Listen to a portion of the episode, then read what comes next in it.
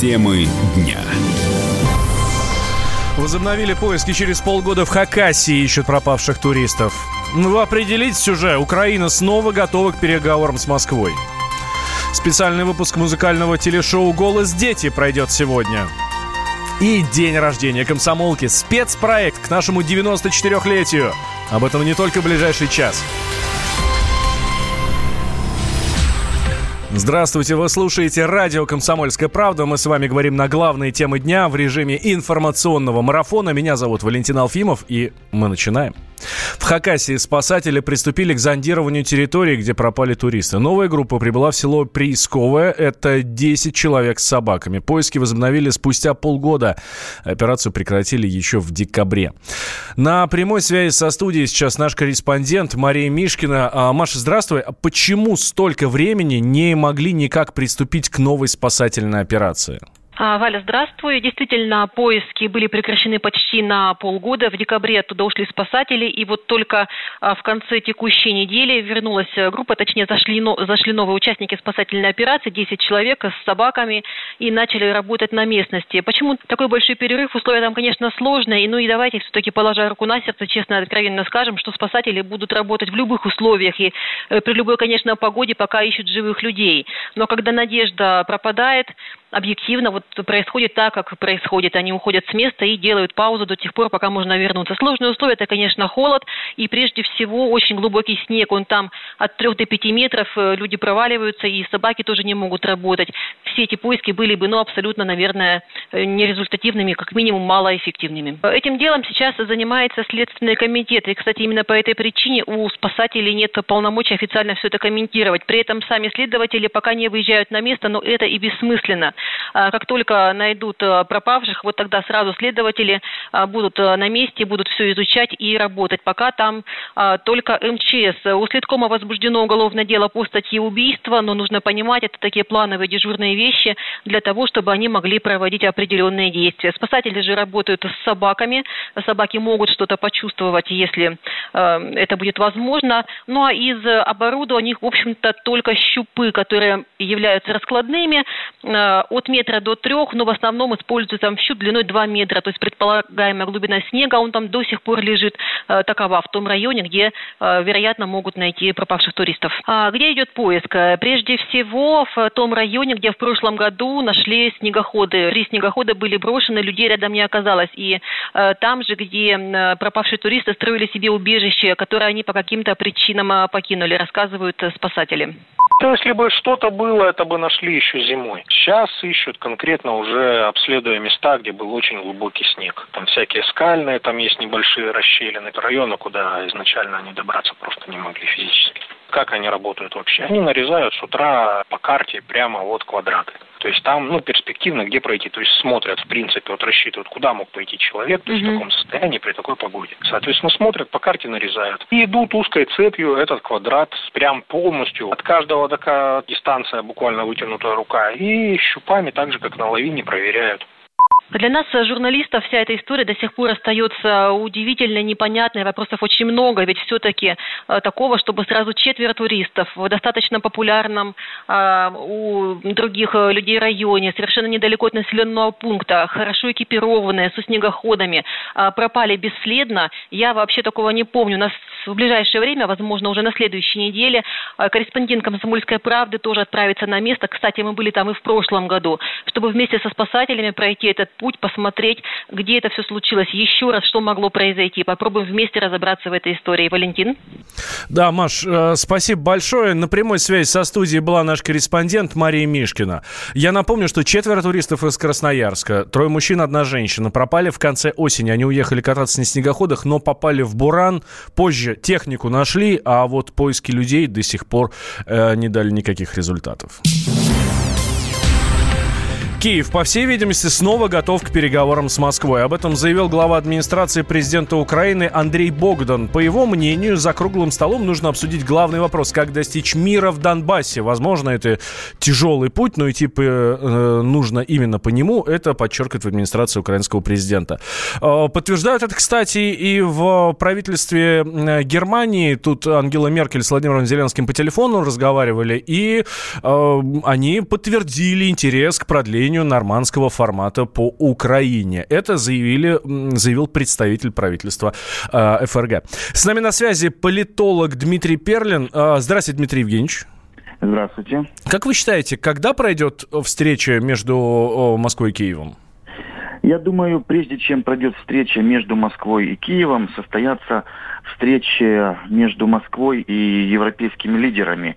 А возможно даже встреча с Трампом состоится раньше, чем встреча с Киевом. По крайней мере, Киев э, не готов сейчас ни а, с точки зрения кадров, ни с точки зрения предложений, новых предложений, новых выходов. А, более того, некоторые, некоторые заявления Зеленского противоречат заявлениям того же Богдана, которые вы процитировали. Да, он а, еще буквально вчера говорил, что ничего, да. вообще никакого разговора не будет. Да, но с другой стороны, э, Зеленский, тут же Богдан, точнее администрация Зеленского и Богдан публично на телеканале вообще говорил, что у нас референдум. То есть, по идее, они должны провести референдум, потом вести переговоры с Россией, или же они должны назначить людей, или, в общем, они не разобрались, я думаю, сами еще, что им надо, но встречи, разговор Меркель с Зеленским могли повлиять на этот процесс. Очевидно, что европейские лидеры видят необходимость своего личного ну, участия в этом процессе, и в разговоре с Меркель, скорее всего, была выражена европейская позиция по поводу необходимости такой встречи. Но я не уверен, что э, Зеленский и его администрация готовы это сделать в ближайшее время. Какой компромисс э, может быть между Москвой и Киевом по Донбассу? Ну, никакого компромисса в целом не может быть. А самый главный компромисс э, в данном случае является прекращение военных действий. То есть Украина должна отказаться от э, военной риторики и, самое главное, реально э, начать выполнять хотя бы первые пункты Минских соглашений, там прекращение боевых действий, полная амнистия, обмен всех на всех. Это не компромисс это а, те реальные шаги, которые э, и закреплены в Минских соглашениях, и в нормандском формате проговаривались. И по сути они говорит Совбез э, ООН, который поддержал эти Минские, ратифицировал эти Минские соглашения. Соответственно, это не компромисс. Нужно начать работать по этому Минскому плану, Минскому соглашению. Почему эти шаги называют компромиссом иногда? Это исключительно украинская риторика. То есть э, украинская власть в лице se предыдущая украинская власть в лице Порошенко, они говорили, что они хотят, чтобы мы пошли на компромисс и там, значит, признали террористов мирными людьми. Ну, таком, такая mm-hmm. риторика в Украине была. Но это, конечно, ложная риторика абсолютно. И в таком случае компромиссом для Украины будет а, признание необходимости реального выполнения Минских соглашений. А, Дмитрий Евгеньевич, спасибо вам большое. Дмитрий Перлин, политолог, был с нами на связи. Я напомню, что 21 мая глава администрации президента президента Украины Андрей Богдан сообщил, что Зеленский хочет провести референдум по вопросу переговоров между Москвой и Киевом. Ну, то есть я такие важные метки сейчас отмечаю, да? И а, даже подготовили вопрос, нужны ли мирные договоренности с Россией. А 23-го, то есть вот буквально накануне Зеленский заявил, что переговоров не будет. Сегодня говорят, что они снова будут. Темы дня.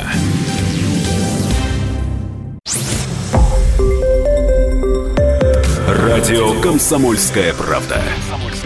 Более сотни городов вещания и многомиллионная аудитория. Киров 88 и 3 FM. Эм. Ижевск 107 и 6 FM. Эм. Новосибирск 98 и 3 FM. Эм. Москва 97 и 2 FM. Слушаем всей страной.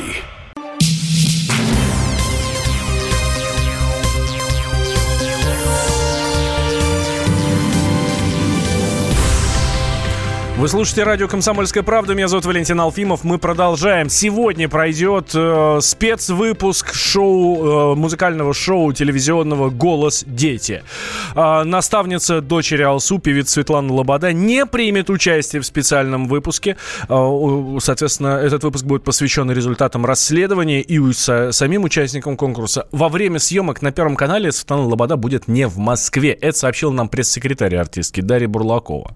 Она в, в Алмате на гастроль. В графике просто это запланированный концерт, и все. Тут не, нечего комментировать.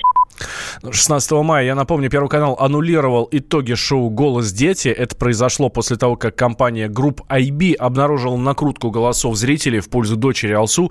Десятилетнюю Микелу Абрамову лишили первого места, а в социальных сетях началась настоящая травля.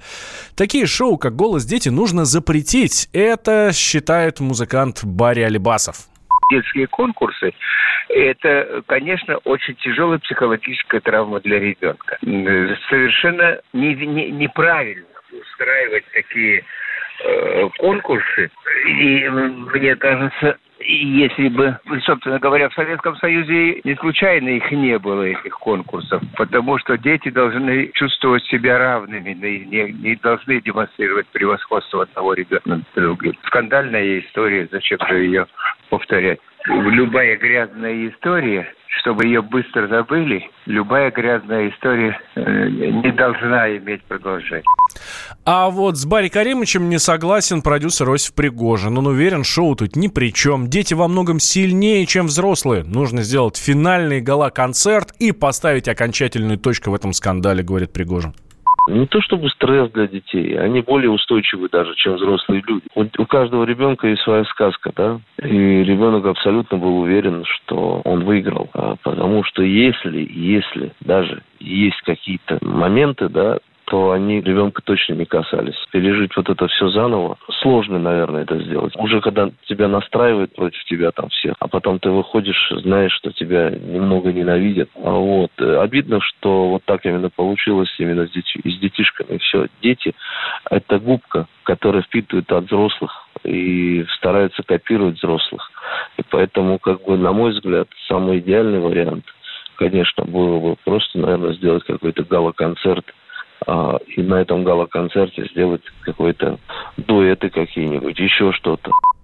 Специальный выпуск шоу «Голос дети» покажут сегодня. А, к участию приглашены все девять финалистов, но выберут ли из них нового победителя, пока неизвестно.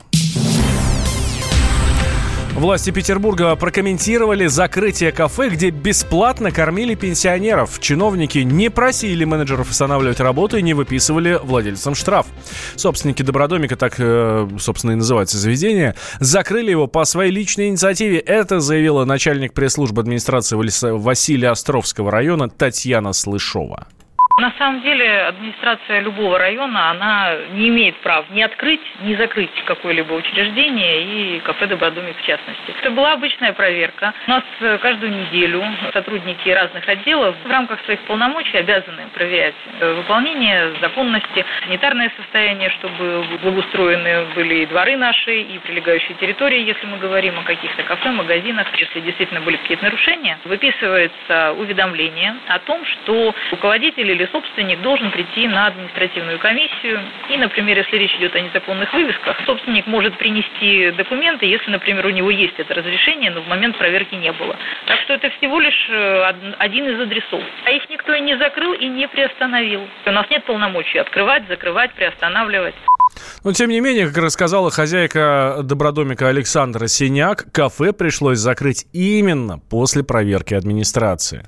Мой день рождения был. Ну, естественно, нас не было в кафе, мы с командой Добродомика. В это время в кафе на стене Добродомика на фасаде здания нарисовали граффити. Самое обычное, просто стандартное граффити, не такого большого размера. Утром в кафе приехала проверка. Не утром, а в 2 часа дня она приехала. Во время обедов списала в штраф. Сказала, что официальный штраф 700 тысяч рублей за то, что... Но ну, так как мы хорошие люди, можно войти 250. После этого штрафа зашло за то, что нарисовано граффити, потому что мы несем ответственность за 3 метра стены над нашим кафе. Устал вопрос о вывеске. У нас специальная вывеска согласована с городом, но вывеска не того цвета, она не подходит к фасаду. Официально, то есть предупредили о том, что сейчас будут проверки всех СЭСов и всех, всех возможных инстанций. Меня назначили на понедельник на 11 утра на проверку всей документации. Сейчас все бабушки активно взялись за эту ситуацию, начали доявлять свои доводы там и так далее. И в итоге мы сказали, что если есть какие-то факты, мы их будем обсуждать. Добродомик открыли в конце прошлого года на Васильевском острове Санкт-Петербурга. Там пенсионеров бесплатно кормят обедами каждый день с 12 до 16. Инициатива супругов Евгения и Александра Синяк переросла в миссию такой глобального масштаба, которую поддерживают звезды отечественной эстрады, мецената и просто неравнодушные люди. Потеряв ребенка, едва не умерла сама. В Новосибирской области девушка с внутренним кровотечением пролежала на больничной койке всю ночь в ожидании медиков. Из-за этого ее муж сломал руку врачу. Делом занялась полиция. Егор Зайцев подробнее.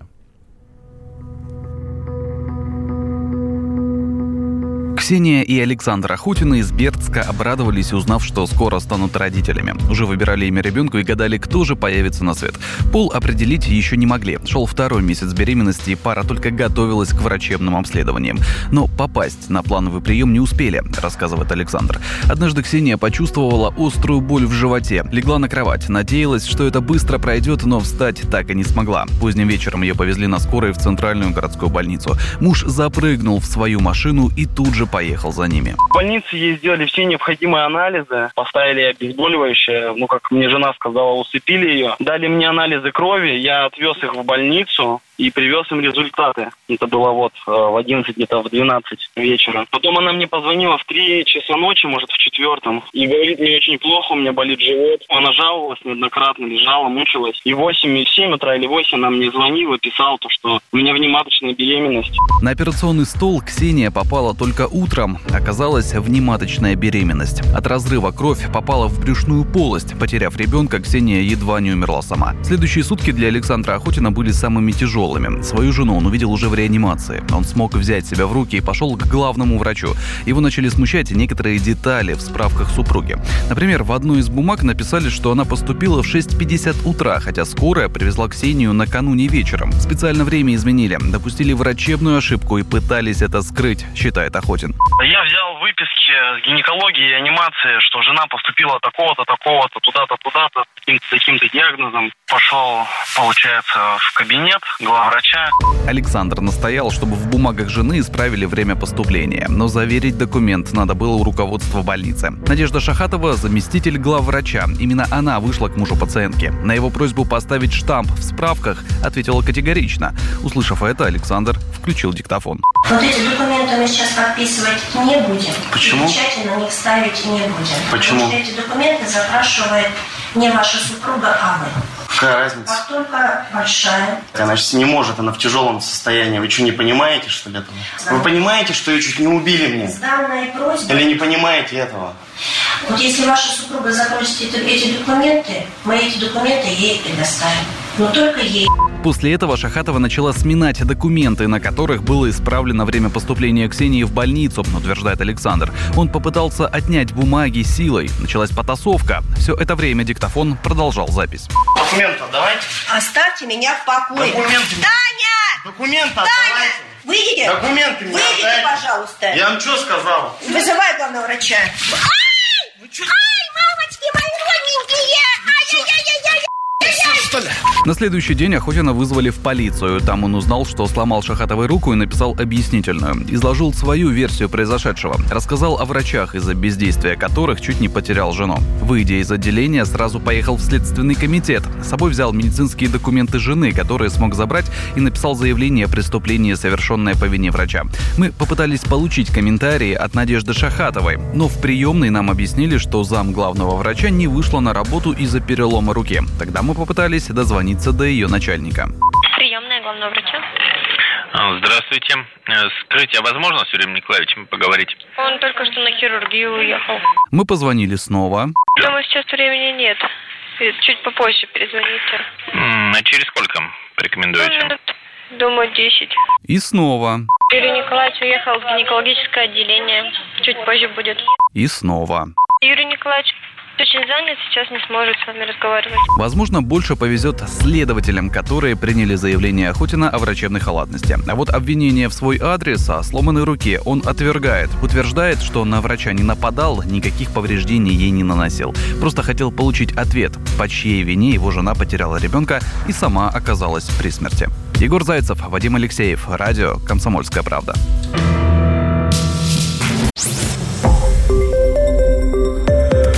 Радио «Комсомольская правда». Более сотни городов вещания и многомиллионная аудитория. Нижний Новгород 92 и 8 FM. Саратов 96 FM. Воронеж 97 и 7 FM. Эм. Москва 97 и 2 FM. Эм. Слушаем всей страной.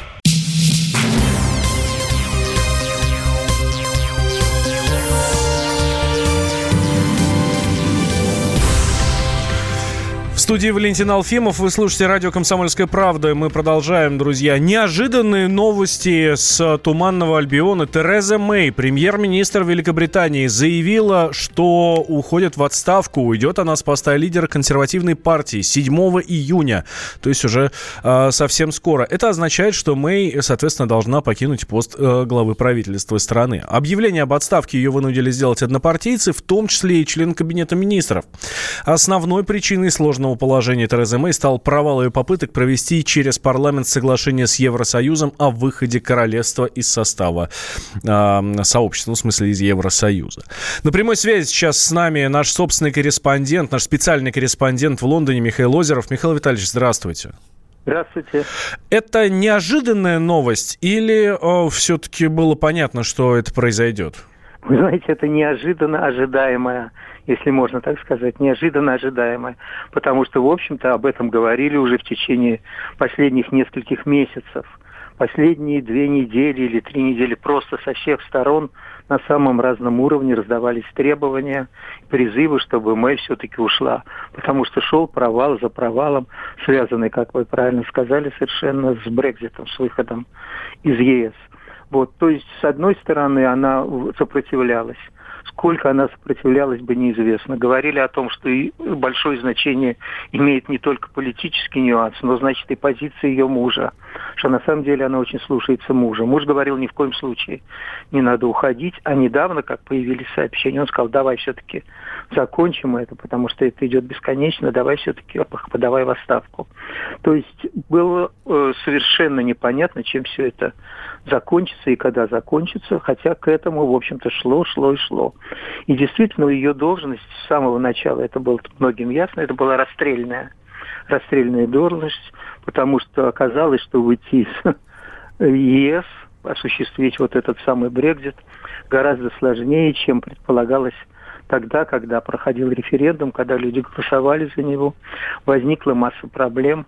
В последнее время возникло огромное количество разногласий трений даже в среде ее партии, консервативной правящей партии.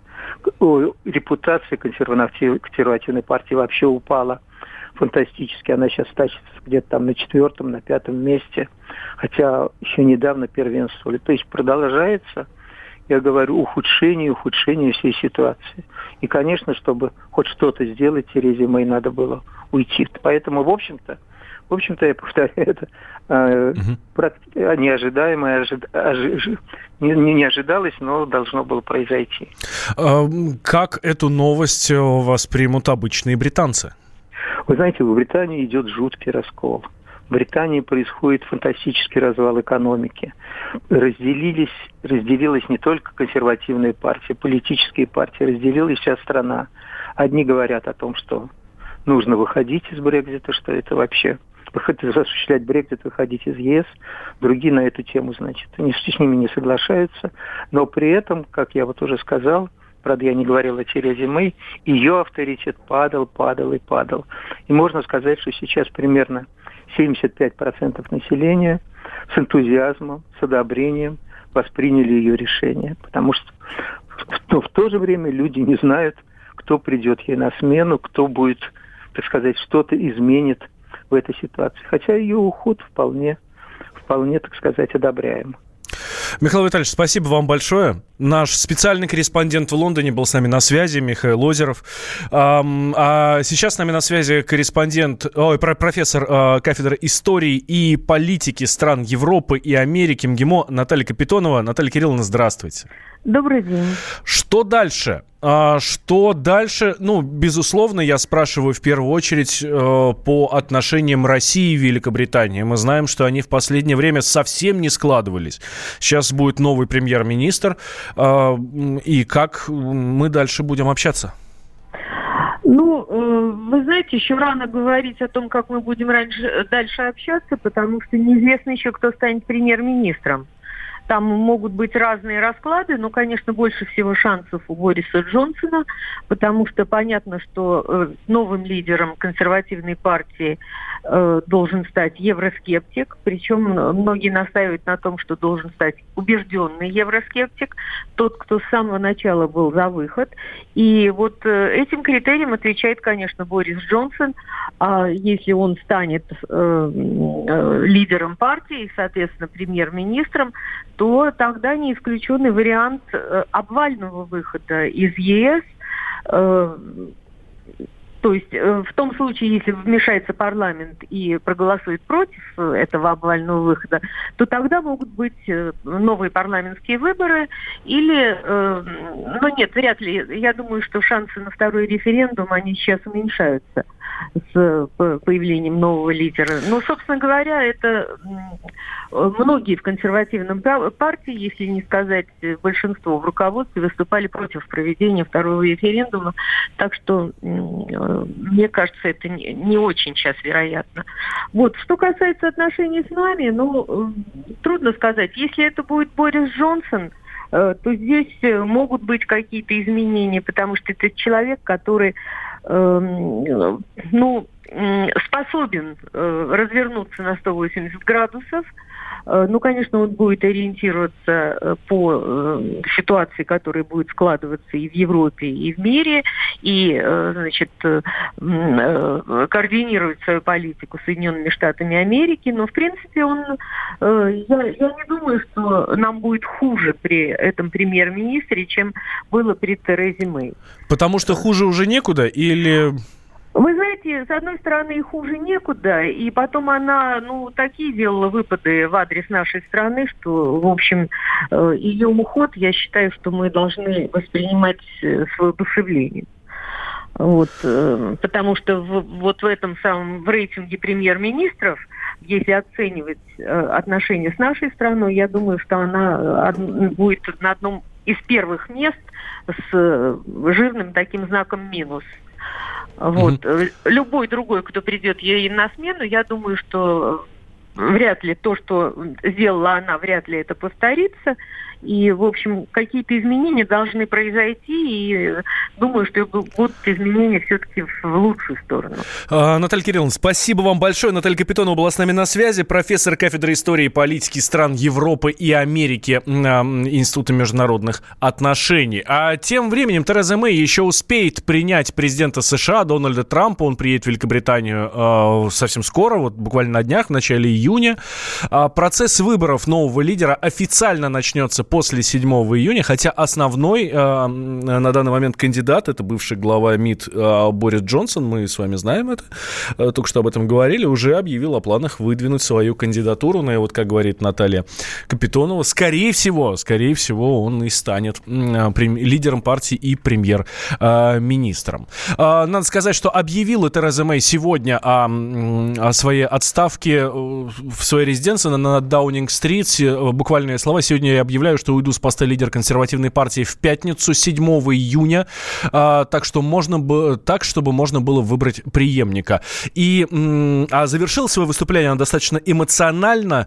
А, в конце речи ее голос даже немножко сорвался. Она подчеркнула, что стала второй женщиной на этом посту после Маргарет Тэтчер, но, конечно, не последней. А что ж, мы следим, мы следим за развитием событий. Как они будут развиваться, вы обязательно узнаете из эфира радио «Комсомольская правда». Темы дня.